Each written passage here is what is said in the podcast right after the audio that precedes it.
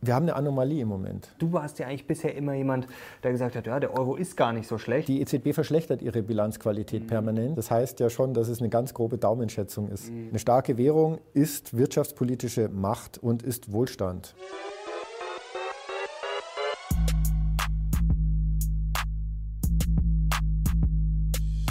Servus Leute und herzlich willkommen in einem brandneuen Video der Mission Money. Wir sind heute back mit Beck mit unserem Portfolioexperten und Mathematiker. Servus Andreas. Grüß Gott. Herzlich willkommen. Freut mich sehr, dass du wieder bei uns zu Gast bist. Wir haben einiges zu besprechen, aber vorab, wir haben äh, vor ein paar Wochen mal aufgerufen zum Liken, dass du äh, nicht mehr kommst, glaube ich, unter 20.000 Likes. Das waren dann am Ende 19.500.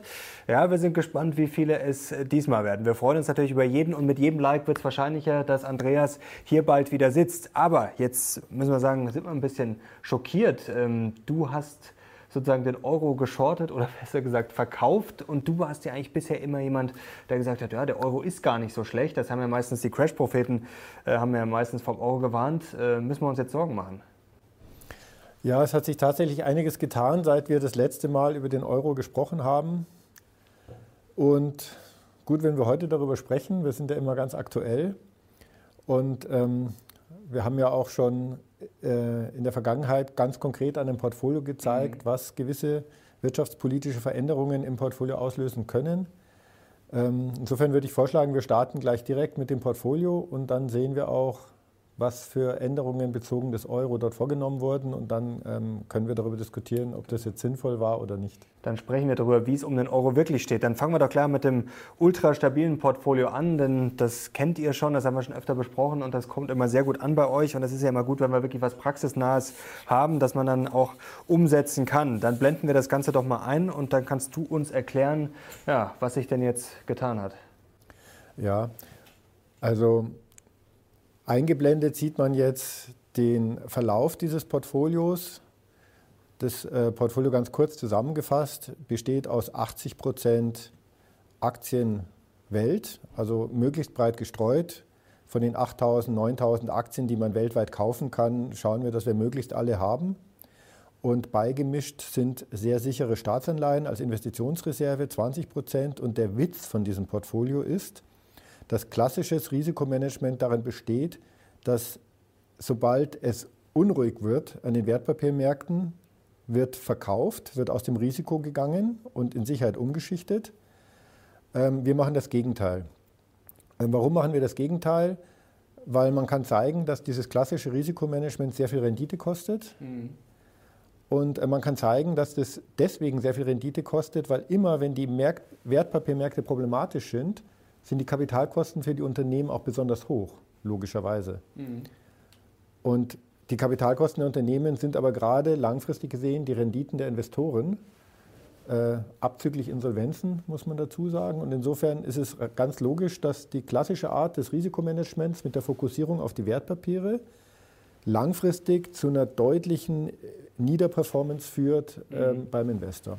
Wir drehen es um, wir machen es über die Kapitalkosten. Das heißt, in der Krise erhöhen wir die Aktienquote. Um das machen zu können, brauchen wir aber auch eine sichere Reserve mhm. in Staatsanleihen, wo wir wissen, die können wir auch gut verkaufen, wenn es an den Märkten so richtig problematisch wird.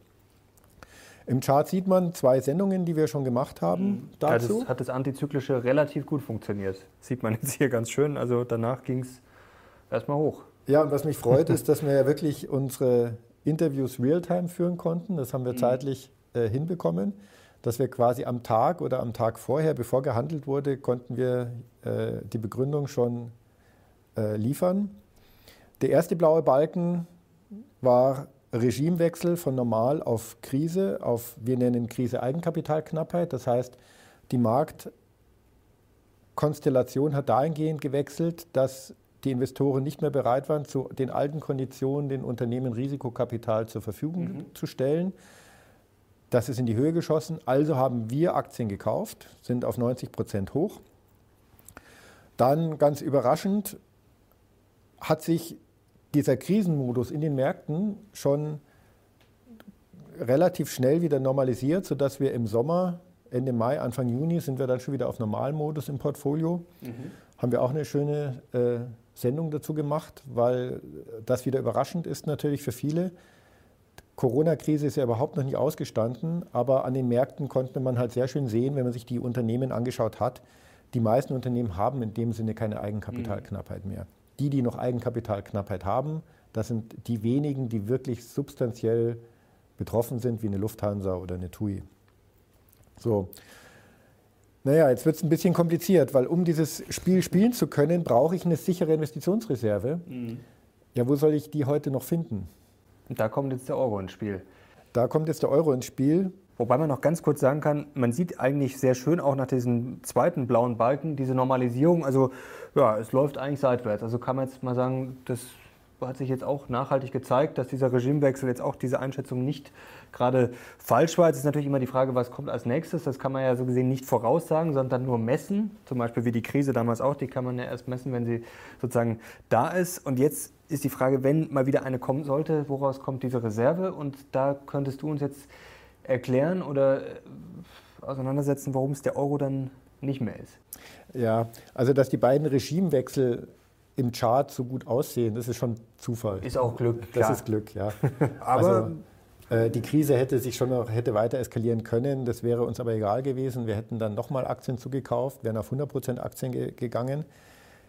Dieser direkte Zusammenhang zwischen Kapitalkosten und Investorenrendite, der zeigt sich erst, wenn ich so zehn Jahre Anlagehorizont mhm. habe, mit einer hohen Signifikanz. Ja, das hat Robert Schiller gezeigt, hat auch den Nobelpreis dafür bekommen.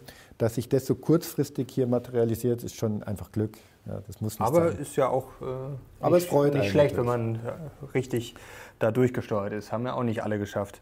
Ähm, genau, und jetzt ist die Frage Euro. Ja? Also vor kurzem haben wir ein Video noch gemacht, vor ein paar Wochen. Ähm, da war die Frage, was würde jetzt passieren, wenn der Euro crasht?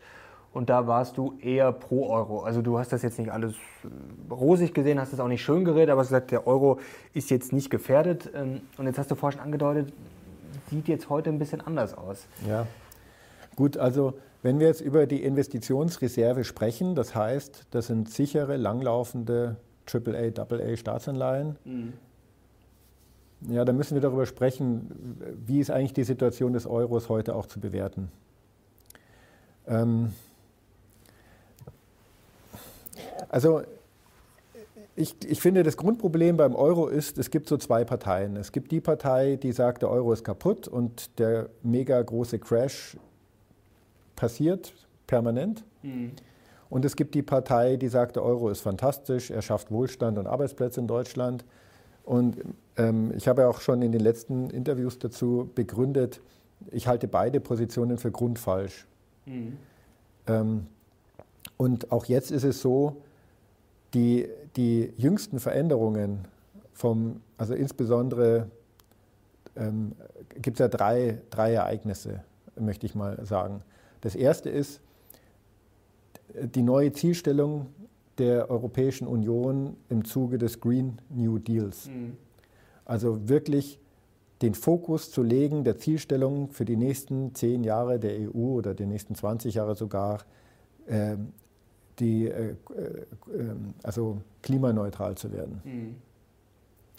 Das, das, siehst du kritisch. Naja, das, das will ich politisch nicht bewerten. Mhm. Aber ich sage mal, der asiatische Wirtschaftsraum, der sieht in der wichtigsten politischen Zielstellung, die Wirtschaft zu fördern. Mhm. Der amerikanische Wirtschaftsraum auch.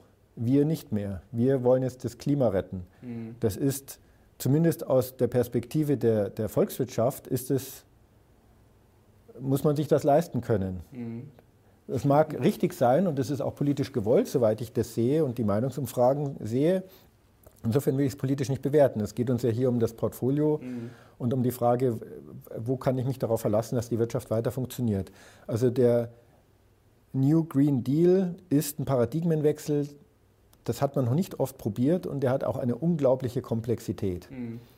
Also im Sinne eines Zentralorgans, das so komplex aufgestellt ist wie die EU mit ihren 27 Regierungen, die einstimmig beschließen müssen und so weiter, eine komplette Volkswirtschaft umbauen zu wollen, da kann man sich sicher sein, dass das nicht wie geplant funktioniert. Mhm. Deswegen geht die Welt nicht unter. Irgendwas kommt dann schon dabei raus. Aber so komplexe Frage, Projekte, was, ja. also man muss sich nur die deutsche Wiedervereinigung anschauen, die war trivial dagegen und die hätte auch nach fünf Jahren abgeschlossen sein sollen. Und dann hat es halt 30 Jahre gedauert. Und die Energiewende in Deutschland, die hat man sich auch anders vorgestellt. Also irgendwas kommt dann schon dabei raus. Die Welt geht nicht immer gleich unter, aber äh, von der volkswirtschaftlichen Perspektive her ist es auf jeden Fall etwas, wo wahrscheinlich die EU ein gewisses Handicap hat gegenüber dem, mhm. Arabisch, äh, den, gegenüber dem asiatischen Raum und gegenüber dem amerikanischen Raum. Also das ist der erste Punkt, der dich etwas vorsichtig äh, genau. werden lässt bezüglich Euro. Ähm, der hat schon dazu geführt, dass wir die Sicherheitsreserven umgebaut haben. Wir hatten am Anfang 20 Prozent, also die 20 Prozent, die wir da drin haben in normalen Marktphasen, haben wir einfach zehnjährige Staatsanleihen gehabt. Frankreich, Deutschland, Niederlande, Österreich. Wir hatten auch Amerika dabei, US-Dollar-Anleihen. Die sind dann äh, am Höhepunkt der Corona-Krise schon rausgeflogen, ja, weil die die Warum? Zinsen so gesenkt okay. haben. Dadurch gab es keinen Grund mehr. Und dann gab, wie sie mit Corona umgegangen sind, da hat man auch gesehen, die haben jetzt eigentlich noch eine, eine sehr heikle Perspektive. Also sind wir rausgegangen, hatten jetzt mhm. nur noch Euro. Aber was wir jetzt da geändert haben schon, ist, dass wir nur noch die Hälfte festverzinslich mhm. in Euroanleihen waren und die Hälfte waren wir inflationsindexiert. Genau, das hatten wir auch schon mal besprochen. Also weil du dann mit steigender Inflation rechnest. Naja, ich rechne gar nichts, aber. Ähm, Oder auf dem Zettel hast. Ähm, das ist auch wieder ein schönes Beispiel. Äh, die inflationsindexierten Anleihen, die waren halt, als Corona so richtig zugeschlagen hat, waren die halt sehr billig. Mhm. Weil es war eine Deflation eingepreist, was mhm. übrigens typisch ist für Krisen. Dadurch konnte man die sehr billig kaufen. Jetzt haben wir auch schon 3, 4 Prozent Gewinn gemacht mit diesen Anleihen, weil sich das ein bisschen normalisiert hat. Mhm. Aber insbesondere haben wir die auch gekauft, weil die ganzen politischen Maßnahmen, die gemacht werden, werden quasi zwangsläufig dazu führen, dass sich die Produktion der Konsumgüter verteuert. Mhm. Ja, muss man sich nur im Detail anschauen, egal welche Branche. Es werden fast überall Maßnahmen äh, getroffen, die die Produktion verteuern. Und die zum Beispiel kannst du vielleicht, also wenn sich jetzt manche Leute vielleicht fragen, was meint er da genau? Naja, zum Beispiel die Redundanz von Lieferketten, dass man nicht mehr so mhm. abhängig ist vom asiatischen Raum. Oder jetzt auch das Verbot der Arbeitsteilung, was eingeführt wird als Gesetz. Mhm. Oder ähm, ja, auch die ganzen Hygieneregeln in den Firmen darf man ja nicht unterschätzen. Mhm. Also die Abläufe sind aufwendiger geworden. Und dadurch werden sie teurer und das spricht dafür, dass wir durchaus einen Inflationsschub haben werden von vielleicht 3 Prozent, vielleicht sind es auch nur 2 Prozent.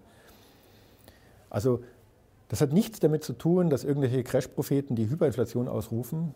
Ja, wo soll die bitte schön herkommen? Also dafür müssen ja erstmal die Konsumgüter knapp werden. Ähm, Gut, vom Gelddrucken, das ist ja meistens die Ja, trotzdem müssen auch die, auch die, Konsumgüter müssen knapp werden. Mhm. Wenn ich Geld drucke und die Konsumgüter werden nicht knapp, dann habe ich bloß eine äh, Vermögensgüterinflation. Immobilien schießen dann in die Höhe und Aktien. Ja, mhm. genau, deswegen haben wir Aktien. Aber das ist keine Katastrophe in dem Sinn. Ähm, also wir sind dann da schon raus aus dem Festverzinslichen. Und was jetzt noch dazugekommen ist, sind halt zwei wirklich Ereignisse, über die habe ich mich dann auch gewundert, mhm. die auch und zwar für mich ohne also ohne Not wurden da gewisse Änderungen eingeführt. Na, das erste war natürlich die EU-Hilfsfonds. Mhm. Ein 180-Grad-Wechsel unserer Regierung bezogen der Frage, ob es Transferzahlungen geben soll oder nicht.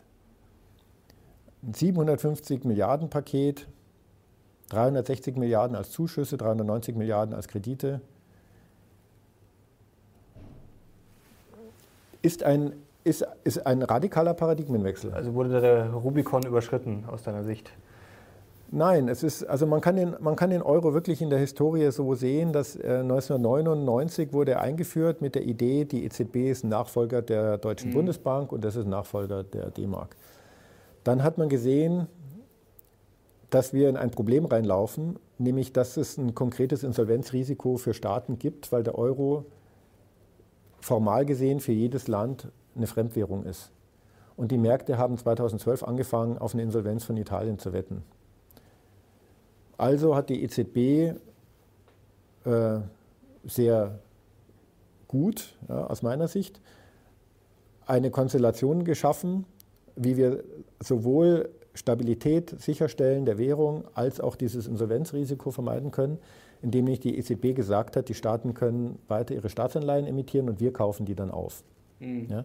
Also eine Fremdwährung ist deswegen, also ein Land kann nur in einer Fremdwährung insolvent werden, weil es ja nicht die Hoheit für die Geldproduktion mhm. hat. Ja, klar.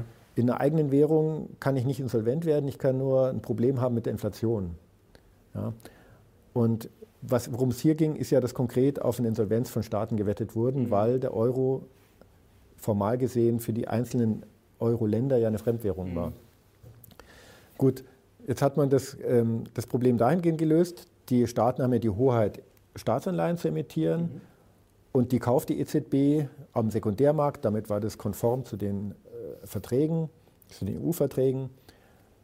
Und auf die Art und Weise konnte man die ganze Sache besänftigen. Man hat parallel dazu den Europäischen Fiskalpakt eingeführt, der die Länder, die auf dieses Aufkaufprogramm äh, der EZB zugreifen, die, die zwingen, bestimmte, eine bestimmte Haushaltsdisziplin einzuhalten. Mhm. Also ein sehr schönes, austariertes Modell, was jetzt auch funktioniert hätte. Deswegen war ich wirklich negativ überrascht, dass das jetzt ähm, dass es jetzt äh, radikal geändert wurde mit, mit den Beschlüssen. Ähm, was ist jetzt die Änderung? Ja? Auf der einen Seite gibt es tatsächlich diese Transferzahlungen. Mhm. Und auf der anderen Seite gibt es jetzt EU-Bonds. Nur damit du mal siehst, diese EU-Bonds, was soll denn das sein? Das sind also jetzt Anleihen, die die EU, die, die EU herausgibt und mhm. für die die europäischen Länder gemeinsam haften. Ja, das funktioniert natürlich nicht, weil ich will ja, dass diese Anleihen einen, eine niedrige Risikoprämie haben. Mhm. Das heißt, das muss ja, kann ja nicht gleich verteilt sein, weil sonst wäre es ja schwierig. Also wenn jetzt zum Beispiel Italien dafür haftet, äh, das ist ja gerade der Witz, dass dann sozusagen die starken, Leu äh, starken Leute, sage ich schon, starken Länder dafür ja irgendwie haften müssen, weil das ist ja, oder? Das ist ja der Witz Eben. daran. Ja. Eben, genauso ist es. Also wenn jetzt Deutschland nur für 27 Prozent haften würde, mhm.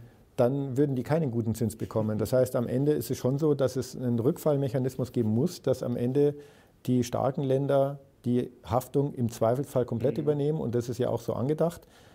Und damit haben wir genau etwas, was wir nie haben wollten. Und was auch nicht notwendig gewesen wäre, weil es gab ja vier Länder, die sich dagegen gestellt haben und Deutschland hätte sich einfach auch auf die Seite stellen können. Das hätte uns niemand übel genommen. Es gab auch überhaupt keine Notwendigkeit, weil es gibt keine Finanzierungsprobleme für irgendwelche Aktivitäten, die Corona-bedingt notwendig wären in, in Italien etc. Mhm. Also es war eine politische Entscheidung, die muss man akzeptieren, die muss man als Demokrat auch akzeptieren, weil äh, Umfragen haben ja gezeigt, dass gerade in Deutschland die Wähler das sehr gut fanden. Mhm. Also die Mehrheit findet es gut, dass das gemacht wird. Es ist auf jeden Fall wirtschaftlich einen, etwas, was zu einer Neubewertung zwingt, des Euro. Kurze Frage, was ist jetzt die Neubewertung oder was sind jetzt die Folgen? Also du bist jetzt schon eher pessimistisch, aber jetzt fragen sich die Leute natürlich, was heißt das? Dass im Zweifel Deutschland mehr zahlen muss, dass der Euro instabiler wird, dass der Euro vielleicht doch irgendwann zerbricht oder das dann vielleicht auch politisch dann irgendwann heißt, hm, ist vielleicht doch nicht so sinnvoll. Also was ist jetzt sozusagen die konkrete Folge aus deiner Sicht oder was könnten Folgen sein? Ähm, bringen noch die dritte gravierende ja, Änderung.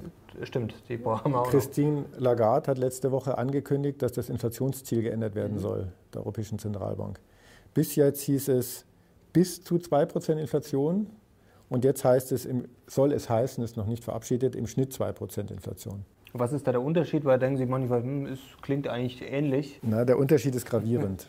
Der Unterschied ist gravierend, weil die Europäische Zentralbank äh, tanzt den Regierungen nicht auf der Nase herum, wie es oft dargestellt wird, sondern die ist sehr eng gebunden, dass sie alles, was sie tut, begründen muss aus dem Prinzip der Preisstabilität. Mhm. Ist ja auch vom Bundesverfassungsgericht nochmal bestätigt worden. Und das heißt, die müssen es begründen, alles aus der Aktivität, ähm, die Inflation, dass die Inflation nicht über 2% geht. Mhm. Das heißt, mit anderen Worten, in Marktphasen, wo die Inflation über 2% ist, wäre die EZB gezwungen, wieder eine ganz konservative Politik einzuführen. Jetzt, also wenn, die, wenn diese Änderung durchgeht, äh, angefangen haben, hat ja die FED damit, das zu machen, mhm. aber die FED kann das machen, das ist eine ganz andere Situation.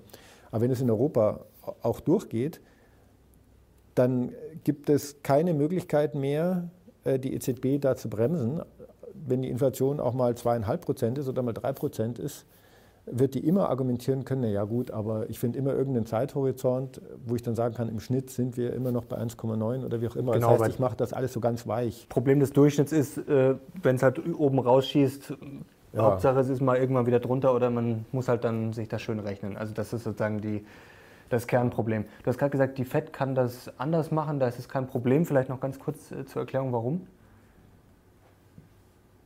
Naja, die FED ist politisch anders aufgestellt und die FED hat ja nicht den Interessenskonflikt der einzelnen Regierungen, mhm. der in Europa austariert werden muss.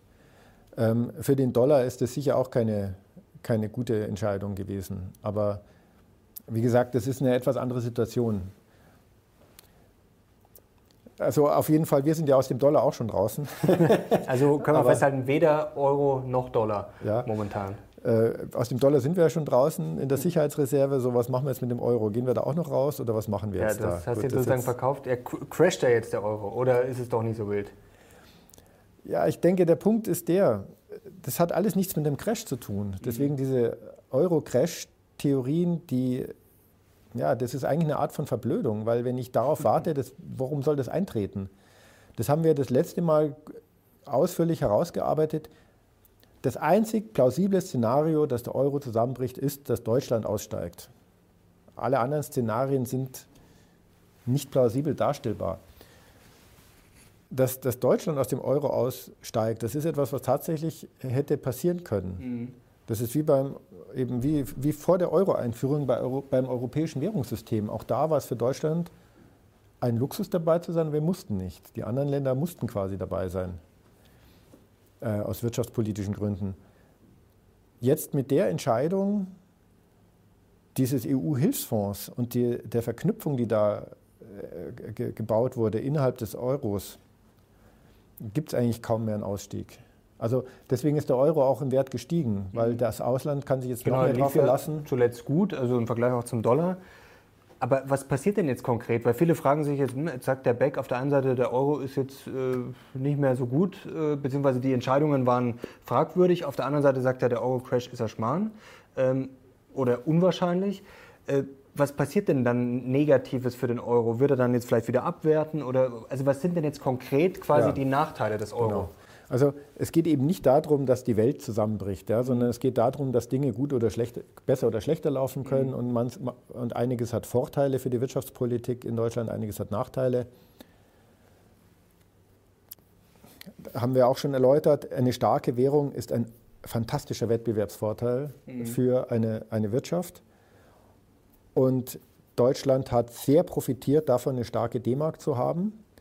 Die anderen Länder wollten den Euro und vorher das europäische Währungssystem, weil die wollten von der Stärke der D-Mark profitieren. Mhm. Und jetzt wird es immer mehr aufgeweicht. Und irgendwie ist es auf jeden Fall die letzten äh, zehn Jahre schon so, der Euro ist nicht mehr besser als ein US-Dollar. Die D-Mark war besser als ein US-Dollar, hat immer mhm. wieder aufgewertet. Jetzt mit den Änderungen, die da kommen, werden wir auch nicht schlechter als der US-Dollar, aber es liegt nur daran, dass der auch immer mehr an Qualität verliert. Aber jetzt, was, was, das, was tun wir im Portfolio und was, was, was bedeutet das wirtschaftspolitisch? Ja, was machen wir im Portfolio? Den Dollar möchten wir nicht mehr. Kann man nochmal einblenden. Ähm, ja. Da sehen wir nämlich unten was Spannendes. Da steht zweimal Switzerland, also die Schweiz, ist jetzt das sozusagen ja. die letzte Flucht. Äh, der letzte sichere Hafen ist ja eh eigentlich immer schon der Schweizer Franken gewesen. Ähm, sagst du, da habe ich noch Vertrauen in die anderen nicht oder wie ja. sieht das aus? Also so komisch das klingt, aber wir bauen stark Schweizer Franken auf, mhm. neben okay. inflationsindexierten Euroanleihen. Aufbauen heißt, das ist jetzt erst der Anfang, dass da noch mehr kommt, oder wie? Äh, ja, jetzt sind wir bei vier, jetzt sind wir so ungefähr bei 4% Schweizer Frankenanleihen, wir sind bei 8% inflationsindexierte Anleihen. Und ich denke, dass wir auf, also wir verdoppeln die Schweiz noch, dass wir 8% Schweizer Frankenanleihen mhm. haben, 8% inflationsindexierte und dann nur noch 4% klassisch festverzinsliche Euroanleihen. Was macht die Schweiz so interessant? Ja, also die Schweizer Wirtschaft ist insofern für uns äh, aus der deutschen Perspektive hochinteressant, weil man kann daran viel sehen, was denn jetzt so stimmt an diesen Behauptungen, der Euro wäre jetzt ein großer Wohlstandsbringer für Deutschland und mhm. eine starke Währung ist so wahnsinnig schlecht. also ich würde gerne zwei Dinge vergleichen, um zu begründen, oder ja, warum wir hier in den Schweizer Franken sind. Einmal äh, die Entwicklung der Wirtschaft im Verhältnis zum Euroraum und dann, mhm. äh, wie verhält sich die Schweizer Nationalbank im Verhältnis zu, wie verhält sich die äh, Europäische Zentralbank. Mhm. Bevor wir darauf eingehen, aber wir haben eine Anomalie im Moment. Deswegen haben wir jetzt auch gekauft, die okay. Schweizer Franken. Wir haben eine Anomalie. Normalerweise, also man muss, man muss einfach sehen, seitdem es den Euro gibt, wertet der Schweizer Franken auf, im Schnitt 1,75 Prozent pro Jahr. Mhm. Das ist sowas wie eine natürliche Aufwertung dieser Währung aufgrund von wirtschaftlichen Rahmenbedingungen. Gegen die hat auch niemand was. Es gibt niemand in der Schweiz, der etwas dagegen hätte, dass der Schweizer Franken die stärkste Währung der Welt ist. Aber Sie haben ja schon immer Angst, ähm, dass es zu stark wird. Deswegen Sie haben Angst arbeiten Sie auch dagegen ja immer wieder. Äh, Sie haben Angst vor einer unkontrollierten Aufwertung, mhm. dass es schlagartig äh, passiert. Mhm. Deswegen interveniert die Notenbank, schön und gut, aber dass es dieses grundsätzliche Aufwärtstrend äh, gibt, dagegen kann niemand was haben, weil das ist eine permanente Bereicherung für die jeweilige Volkswirtschaft. Das haben wir bei der D-Mark auch nicht anders erlebt. Mhm. Ja. Eine starke Währung ist wirtschaftspolitische Macht und ist Wohlstand. Also, also ist der Schweizer Franken nicht zu teuer aus deiner Sicht? Ja, jetzt ist eben Folgendes passiert. 2015 gab es ja mal eine schlagartige Aufwertung, mhm. weil die äh, Schweizer Notenbank das zugelassen hat. Dann hieß es überall, jetzt bricht die Schweizer Wirtschaft genau, also zusammen. Also das war damals ein Riesenthema. Also das war das wurde rauf und runter gerechnet, äh, da, ja. wie viele Leute da jetzt entlassen werden. Ich glaube, einige Schweizer Firmen haben dann, glaube ich, sogar irgendwie mehr Arbeit angeordnet, wenn ich das noch richtig, ich glaube, zum selben Gehalt sozusagen mehr arbeiten, weil man dann irgendwie diese Produktivitäts- äh, oder was heißt Produktivitätsverluste, man musste produktiver werden, um dann sozusagen die teure Währung dann wieder äh, reinzuholen. Also das war damals ja ein Riesenthema. Es war ein Riesenthema, wurde auch in den Medien hier groß gespielt. Mhm. Seht ihr, das hat man davon, wenn man eine starke Währung hat. Mhm. Jetzt geht die Schweizer Wirtschaft unter und Deutschland wird wahnsinnig profitieren. Okay. Economies, äh, Economy Swiss hat jetzt eine Studie veröffentlicht im, äh, im November 2019 und hat mal untersucht, was waren denn jetzt die Effekte für die Schweizer Wirtschaft. Mhm. Die Effekte waren tatsächlich, es wurden am Tag um die 1200 Arbeitsplätze im Schnitt verloren. Aber Effekt war auch, es wurden im Schnitt 1350 Arbeitsplätze pro Tag neu geschaffen. Und das ist genau den Effekt, den man hat.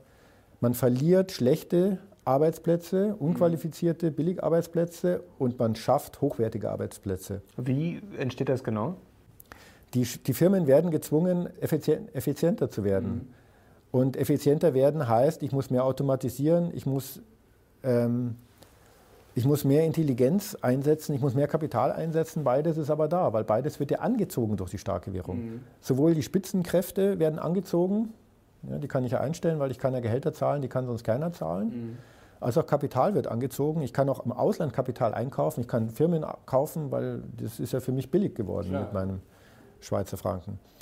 Und genau das ist in der Schweiz auch passiert. Unterm Strich hat die Schweizer Wirtschaft wunderbar profitiert und ist jetzt inzwischen so stark, ähm, dass man überhaupt nicht mehr davon sprechen kann, dass sie noch ein Problem hätte. Also das klingt jetzt vielleicht zu allgemein. Ja, natürlich, Tourismus hat ein Problem und so mhm. weiter. Ja, auch beim Tourismus ist es so, die Schweiz, da gibt es halt dann bloß noch Edeltourismus. Massentourismus geht halt nicht zu den Kosten.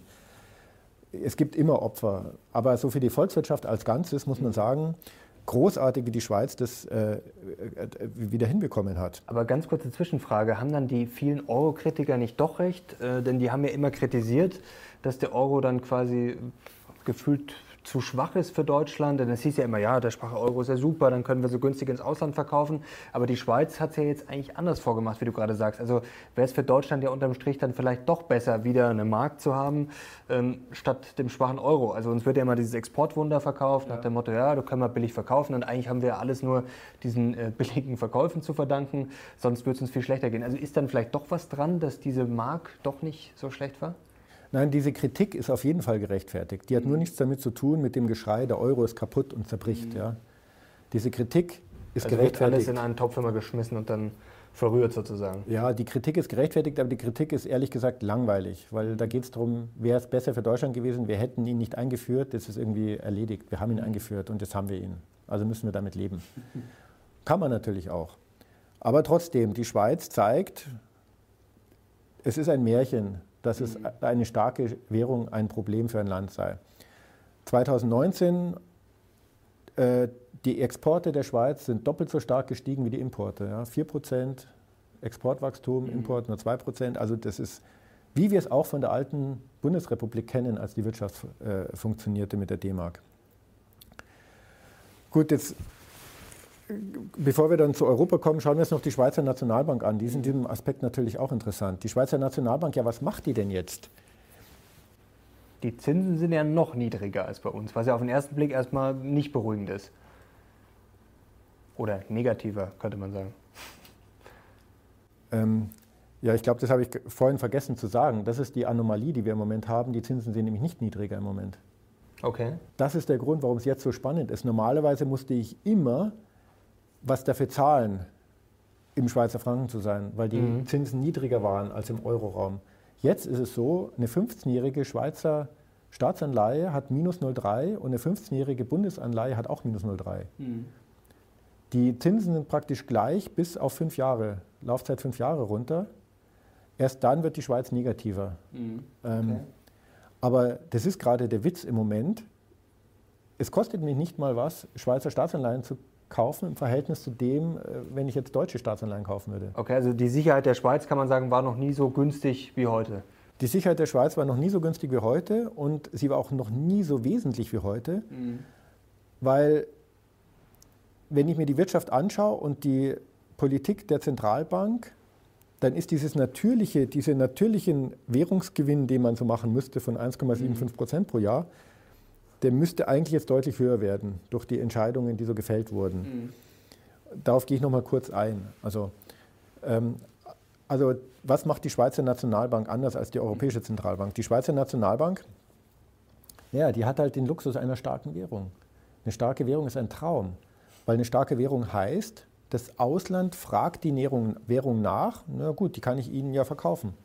Das kostet mich ja nichts. Die Grenzkosten sind null für die Produktion. Das heißt, die Schweizer Notenbank, die produziert Schweizer Franken und verkauft gerade so viel ans Ausland, wie sie möchte, dass der Schweizer Franken eben jetzt vom Kurs her nicht äh, zu schnell steigt oder dass er ein gewisses Niveau hält. Jetzt, wenn man sich diese Zahlen anschaut, dann ist 2020 bemerkenswert, weil im ersten Halbjahr hat die Schweizer Nationalbank für 90 Milliarden Schweizer Franken produziert und ans Ausland verkauft. Mhm. Das ist ein Rekord, seit es dem Euro gibt.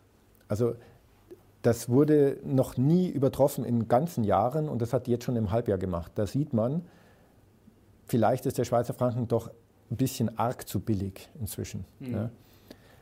Was macht die Schweiz? Was bedeutet das? Also die Schweizer Nationalbank produziert den Franken und verkauft ihn ans Ausland, der ihn unbedingt haben will. Dann hat sie ja Einnahmen. Mhm. Und ähm, mit den Einnahmen speisen die sowas wie einen Krisenfonds. Also es gibt äh, die Schweizer Nationalbank, die hat inzwischen Reserven von 880 Milliarden Schweizer Franken, mhm. hat fast das Niveau vom norwegischen Pen Pensionsfonds mit seinen Öleinnahmen. Und was machen Sie damit? Sie kaufen weltweit Unternehmensanteile auf, zum Beispiel. Sie kaufen Aktien, sie kaufen auch Devisen, sie machen alles Mögliche. Also Gold ist nicht dabei bei den 880 Milliarden, die kommen nochmal dazu, aber sie kaufen halt zum Beispiel Unternehmensanleihen, äh, Unternehmensanteile auf. Mhm besitzen über 3,8 Milliarden Dollar in Microsoft, in Facebook, in Apple. Ja, aber das ist ja auch ganz toll, finde ist natürlich toll, weil damit haben sie, äh, schaffen sie äh, Vermögen, äh, so Staatsvermögen, was sie, wenn es mal hart auf hart käme, zum Beispiel die geburtenstarken Jahrgänge in Rente mhm. gehen oder irgendwas, was sie dann versilbern können. Aber damit verschlechtern sie ja nicht ihre Bilanz. Das heißt, die Bilanz der Schweizer Nationalbank wird damit auch noch immer stärker, weil jetzt kassieren sie auch noch die Unternehmensgewinne mhm. ja, von diesen Reserven. Also wenn ihr so zuhört, ich war vor zwei Wochen erst äh, in der Schweiz. Ähm, ja, wäre eigentlich ganz schön da, oder? Vielleicht auch genau ja, ja. darüber nachdenken. also selber da auswandern hat Vor- und Nachteile, aber sein Geld dorthin auswandern zu lassen, indem man mal so eine Schweizer Staatsanleihe kauft, ist da viel einfacher. kann man auch äh, davon profitieren. Aber also die Schweizer Nationalbank stärkt ihre Bilanz damit auch noch. das ist so eine selbsterfüllende Prophezeiung dann. Also mhm. Äh, das Land entwickelt sich großartig. Also aus deiner Sicht macht diese Notenbank alles richtig und könnte die EZB jetzt davon was lernen oder kann man das eigentlich gar nicht nachmachen? Schwierig wahrscheinlich. Naja, die EZB geht halt den anderen Weg. Äh, die EZB verschlechtert ihre Bilanzqualität mhm. permanent, indem sie immer noch schlechtere Anleihen aufkauft, auch Unternehmensanleihen. Sie hält sich auch nicht mehr an den Schlüssel, der mal vereinbart war, dass sie äh, also dass sie jetzt überproportional schlechtere Anleihen aufkauft. Also die EZB verschlechtert ihre Bilanz permanent, mhm. weil sie Euro produziert, um eigene Staatsanleihen aufzukaufen. Ähm, die Schweiz verstärkt ihre Bilanz. Also das läuft immer stärker auseinander. Das läuft immer stärker auseinander. Und insofern muss man sagen, es ist, nicht, es ist äh, die Tatsache, dass, ich, dass das so auseinanderläuft, dass es sowieso eine natürliche Aufwertung gegeben hätte des Schweizer mhm. Franken. Und ähm, die Tatsache, dass jetzt noch besondere Risiken für den Euroraum kommen, weil äh, einfach die deutsche Wirtschaft auch immer stärker geschwächt wird. Mhm. Das muss man ja auch sehen. Wir machen ja das Gegenteil. Ja? Also Deutschland konnte jetzt eine Zeit lang zu billig produzieren durch den Euro. Und was mhm. haben wir mhm. gemacht? Wir haben die Bürokratie erhöht. Die ganzen Regu ist immer eine gute Idee. Ja, die ganzen Regulierungen, die die Frau Nahles eingeführt hat und die jetzt auch, auch allein die jetzt auf dem Tisch liegen, das ist ja unglaublich, wie immer mehr die mhm. Unternehmen, auch die kleinen Unternehmen, geschröpft werden durch zusätzliche Regulationsaufwände. Ähm, ja, damit kann ich natürlich auch, ja, damit produziere ich halt dann auch wieder eine Ineffizienz, die da den Abstand der Schweiz wieder nochmal vergrößert, mhm. zu dem, was ohnehin schon passiert. Also wir können festhalten, äh, als Zwischenfazit, Schweiz so günstig wie noch nie, also jetzt bezogen auf die Währung, jetzt nicht unbedingt auf die Aktien. Äh, Euro und Dollar, beides jetzt nicht so toll. Äh, wenn wir noch mal ganz kurz vielleicht das äh, Portfolio einblenden, wenn wir einmal kurz oben auf die Aktien schauen, ähm, hat das irgendwie einen Einfluss auf den Europa-Anteil oder sagst du, hm, das ist halt jetzt einfach die Streuung, die werden wir jetzt auch so beibehalten? Ähm, oder sagst du vielleicht auch, wird da noch was reduziert? Also wie sieht das aus? Und vor allem, was mich noch interessieren würde, was hat sich denn jetzt im oberen Teil da in letzter Zeit getan? Hat sich da vielleicht irgendwas verschoben oder ist ja. da irgendwas angedacht, dass da irgendwas noch umgeschichtet wird? Also der Aktienanteil reguliert sich sozusagen selbst. Mhm. Wir gehen über Marktkapitalisierung und über die Unternehmensgewinne, die erwirtschaftet werden. Also die Zielstellung ist, möglichst die Unternehmensgewinne der Weltwirtschaft abzubilden. Ja, natürlich interessant, ja, wenn ich mir das, die Weltwirtschaft anschaue, im MSCI World zum Beispiel, die Schweiz ist mit 3,4 Prozent gewichtet, Deutschland, das viel größere Deutschland mit 2,7 Prozent. Ja, mhm. also auch wow, da ne? merkt man schon diese unglaubliche Kraft der Schweizer Industrie. Aber das reguliert sich selber. Da gibt es geringe Verschiebungen. Es ist halt nach wie vor so, dass die amerikanischen Tech-Unternehmen kurstechnisch davonlaufen. Man aber jetzt immer noch nicht von der Blase sprechen kann, weil die Gewinne sind halt auch exzellent. Aber mhm. zumindest ist bei unserem Gleichwertindex, wie wir das nennen, ist jetzt, sind es diese amerikanischen Technologieunternehmen äh, deutlich geringer gewichtet als jetzt beim MSCI World zum Beispiel. Und man kann sagen, wenn jetzt Europa sehr schlecht laufen sollte, dann reguliert sich das sozusagen selber runter. Kann man das? Ja, so natürlich, sagen? weil genau. dann sinken die deutschen Unternehmen immer mehr im Wert im mhm. Verhältnis zu chinesischen oder amerikanischen Firmen, dann reguliert sich das selber. Und das darf man nicht unterschätzen. Das ist ja, was, die, was jetzt in Europa, was, die, was sich die EU da vorgenommen hat. Also nehmen wir auch nochmal den Hilfsfonds. Mhm. Ich finde, es ist ja schon immer mal verdächtig, wenn so ganz runde Zahlen in den Raum geworfen werden. Wieso gerade 750 Milliarden? Ja, das heißt ja schon, dass es eine ganz grobe Daumenschätzung ist. Mhm. Dann weiß man doch noch überhaupt nicht, wie geht Corona weiter.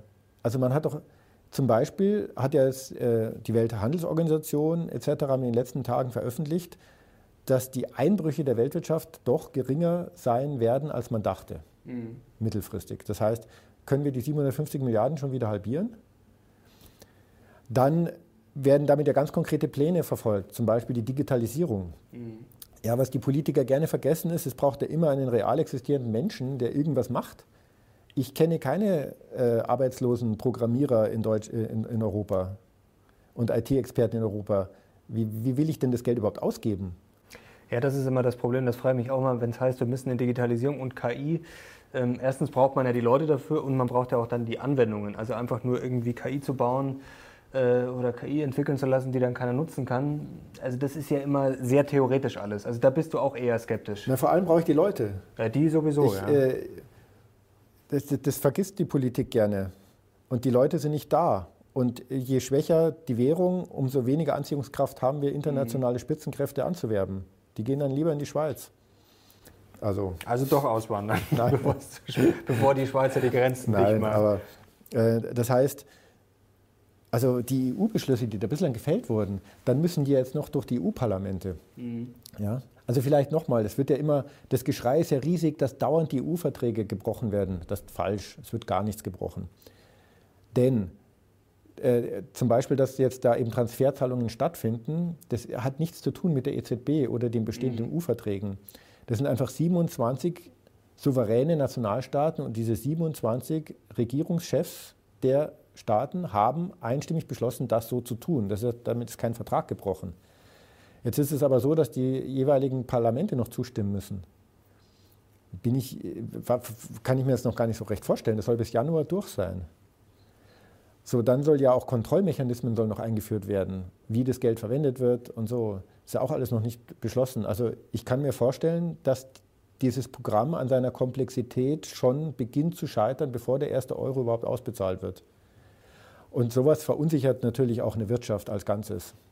Ja, ja also äh, klingt alles nicht so gut, muss ich sagen. Das ist alles, äh, wie gesagt, was du ausführst, klingt alles sehr logisch und irgendwie hat man da auch das Gefühl, da gibt es jetzt auch nicht so wirklich den Ausweg.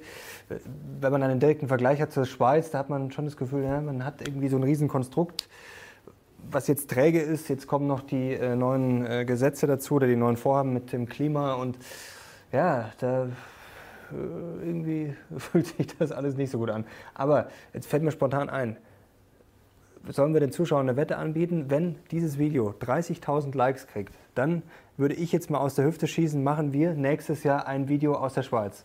Da suchen wir uns irgendwo einen schönen Platz. Aber Leute, oder? Das kann, ja, man, das kann, man, kann man versprechen. Dann gibt es eine Sondersendung. Probier's mit 20.000. Ja. 20.000 ist Minimum. Gut. Ähm, das kriegen wir hin, Leute. Aber oder? lass mich erst noch ein Fazit machen. Genau, gerne. Das war jetzt nur kurz ein spontaner ja, das ist eine gute Idee. Einfall. Also gute die Idee. Schweiz, da kann man, ja. ist ja auch nicht so weit von hier. Also dein Fazit, gerne. Ja, also das klingt jetzt alles wieder sehr negativ, was wir heute diskutiert mhm. haben, weil es gibt auch viel Negatives zu diskutieren, aber wir stehen nicht vor einem Zusammenbruch der Weltwirtschaft, wir stehen nicht vor der größten Krise aller Zeiten, sondern wir stehen einfach da äh, vor einer Situation, dass sich der wirtschaftliche Rahmen verschlechtert, insbesondere für deutsche Unternehmen und einige Vorteile, die wir in der Vergangenheit vielleicht hatten, haben wir jetzt nicht mehr, aber deswegen geht die Welt nicht unter. Ja. Als normaler Arbeitnehmer und auch Unternehmer, wie wir sind und wie wir hier in Deutschland ansässig sind, äh, ist es halt schwierig zu fliehen. Also zum Beispiel die äh, Steuern und Sozialabgaben in Deutschland sind 48 Prozent im Schnitt, mhm. äh, in der Schweiz sind sie 22 Prozent. Wir bleiben trotzdem da. Aber ähm, das ist halt der Vorteil. Aus der Perspektive des Portfolio-Managers ist man ja immer sehr frei und, nicht, und sehr ungebunden und kann sehr rational und neutral entscheiden, in was allokiert man. Und das ist, glaube ich, ganz gut rausgekommen heute. Also spricht wahnsinnig viel dafür, die, den Schweizer Franken neu zu bewerten. Mhm. Der Euro hat sich dem US-Dollar angenähert. Der US-Dollar ist jetzt auf einem ziemlich dünnen Eis nochmal. Könnte man auch eine eigene Sendung dazu machen, warum der vielleicht kritischer zu sehen ist als der Euro. Der Euro schwächt sich aber immer mehr ab, weil der Motor des Euros, die deutsche Wirtschaft, sich abschwächt, dramatisch sich abschwächt. Ja. Gerade in so einer heiklen Situation geht die EU ganz neue Risiken ein und traut mhm. sich ganz neue komplexe Projekte zu. So, und auf der anderen Seite die kleine Schweiz, die ihre Brötchen backt und die immer besser backt und immer effizienter backt und immer mehr äh, Wirtschaftskraft auf sich vereint und auch immer mehr ähm, Vermögenswerte auf sich vereint über ihre mhm. Politik. Also wenn man das mal so gegenüberstellt, dann glaube ich, wird es sehr schnell rational, warum aus der Perspektive des Portfolio-Managements der Schweizer Franken im Moment sehr attraktiv ist. Kann man gut nachvollziehen auf jeden Fall. Und schöne Grüße in die Schweiz. Schreibt doch mal alle Schweizer, da sind glaube ich einige dabei unter euch und vielleicht auch ein paar Deutsche, die tatsächlich ausgewandert sind. Dann schreibt doch mal in die Kommentare, ja, wie es euch in diesem schönen Land so geht. Und wir, also wie gesagt, ich war erst vor kurzem und ich hoffe, wie gesagt, wenn es genug Likes kriegt, dann spätestens nächstes Jahr sind wir dann vor Ort und machen was Schönes. Vielleicht auch so ein richtiges Schweiz-Special nochmal. Also da kann man, glaube ich, einiges erzählen. Andreas, herzlichen Dank dir. Und auch danke am Ende für den Satz, dass die Welt nicht untergehen wird. Ich glaube, das ist wichtig, dass du das nochmal gesagt hast, weil du bist ja auch sowas wie so ein rationaler Seelsorger mittlerweile, nicht nur für die Mission Money Zuschauer, sondern für äh, YouTube Deutschland. Also es ist alles nicht so schlecht, auch wenn es heute sicherlich ein paar negative Punkte gab. Herzlichen Dank dir. Danke. Und ich hoffe, ihr wollt Andreas Beck bald wiedersehen. Dann gebt Daumen hoch und auch Daumen hoch für die Schweiz. Danke euch. Für euch gibt es auch Daumen hoch. Danke fürs Zuschauen. Bis zum nächsten Mal. Wir sind jetzt raus. Ciao.